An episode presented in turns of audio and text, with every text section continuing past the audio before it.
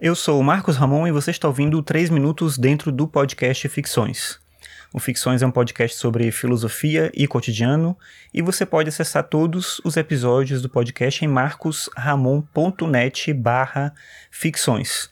Se você tiver alguma sugestão de tema para eu falar aqui no podcast, você pode mandar para mim pelo e-mail em contato@marcosramon.net ou então pelo Twitter em podcastficções. Como eu tenho que gravar um episódio por dia durante um bom tempo, me ajuda muito se você der alguma sugestão. Não tenho como garantir que eu vou conseguir falar sobre o tema, mas enfim, é só uma, uma ideia de a gente ter também uma, uma troca, uma forma de eu saber mais ou menos o que, é que você gostaria de me ouvir falar aqui. Obviamente, temas dentro da filosofia são mais simples, mas algum tema ligado ao cotidiano, à, à contemporaneidade, às coisas que estão acontecendo, eu posso também eventualmente tentar trazer aqui alguma reflexão.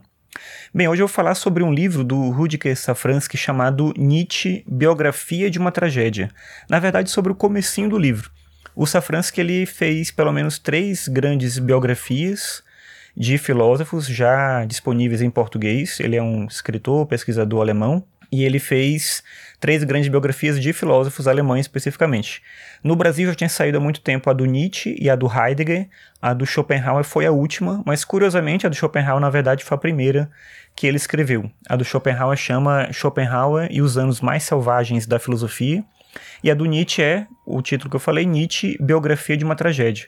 Eu só tinha lido a do Schopenhauer, e recentemente, agora, nessa semana, eu vi que estava em promoção na Amazon a biografia do Nietzsche, e aí eu comprei e comecei a ler agora, e tem algumas coisas interessantes na maneira como ele aborda. No primeiro livro, que é o que eu li, né, que é o do Schopenhauer, já tem um pouco isso, mas eu já percebi uma diferença de tom do primeiro livro para esse porque no livro do Schopenhauer ele faz questão de ser muito histórico, ele vai seguindo uma, uma estrutura linear de biografia mesmo, mostrando toda a característica e o tipo de vida da família dele, como é que eles se organizavam, como é que foi a infância. Ele vai seguindo isso junto com os fatos históricos, no nível quase até muito cansativo. Eu não sei se vai chegar nesse ponto aqui nessa biografia do Nietzsche, mas até agora, enquanto eu estou lendo, ele não tem essa preocupação tão linear e tão presa aos fatos históricos. Pelo contrário, ele vai fazendo digressões, ele vai para o futuro, ele né, volta para o momento é, antigo da época dele, pega os cadernos de infância, é, da adolescência, depois um, uma parte de um texto da maturidade. Ele vai sempre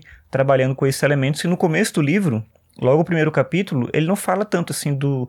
Ele nasceu em tal época e ele viveu assim, era em tal lugar, mas ele faz uma reflexão sobre a música. E acho que é interessante isso porque a música de fato era muito importante, foi muito importante na formação e na vida do Nietzsche. E quando ele entra na filosofia, muito por influência também do Schopenhauer, ele encontra essa perspectiva da música como algo ainda mais potente. E o Safransky coloca algumas reflexões interessantes de, do que, que a música representava para o Nietzsche. Ele fala, por exemplo, de que para o Nietzsche a grande questão é como é que a gente deve continuar vivendo quando a música acaba.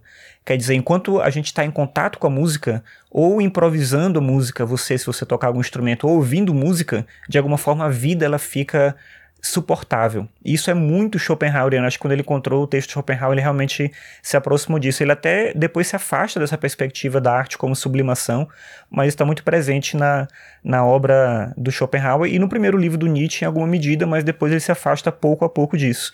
De qualquer forma, acho bonito essa ideia de que nós não sabemos o que fazer de nós mesmos, então nós buscamos a música para dar sentido à própria existência. É uma forma de encarar a arte como um elemento de condição para a própria vida.